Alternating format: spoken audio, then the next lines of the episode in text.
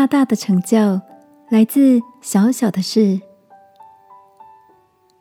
晚安，好好睡，让天父的爱与祝福陪你入睡。朋友，晚安。今天的你一切都好吗？我向来喜欢孩子，也喜欢阅读关于孩童教育的文章。前两天翻阅之前所搜集的刊物，看到一位教授提到。在山区里的一个部落小学，为了到山下跟其他学校交流，校长要求孩子们要做到十件事才可以下山。每天存十块钱，要读十本书，写十张大字，跟爸妈下田十个小时，社区服务十小时。孩子们因为渴望下山，都努力的。达到校长的标准，不知不觉养成了读书、写字、储蓄的习惯。后来，平地小学要上山交流，部落的爸妈都很紧张，觉得自己的家不够好。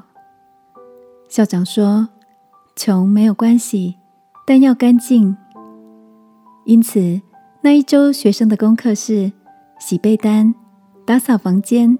清水沟，使社区焕然一新。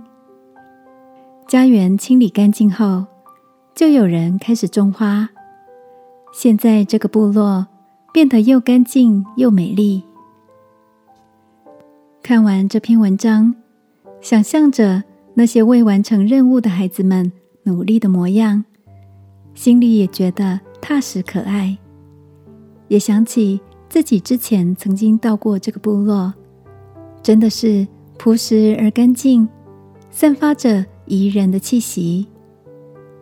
很喜欢圣经里鼓励我们要思念那些真实的、可敬的、公义的、清洁的、可爱的、有美名的。如同那位校长说的：“穷没有关系，但要干净。”今晚，让我们把生活里的小事。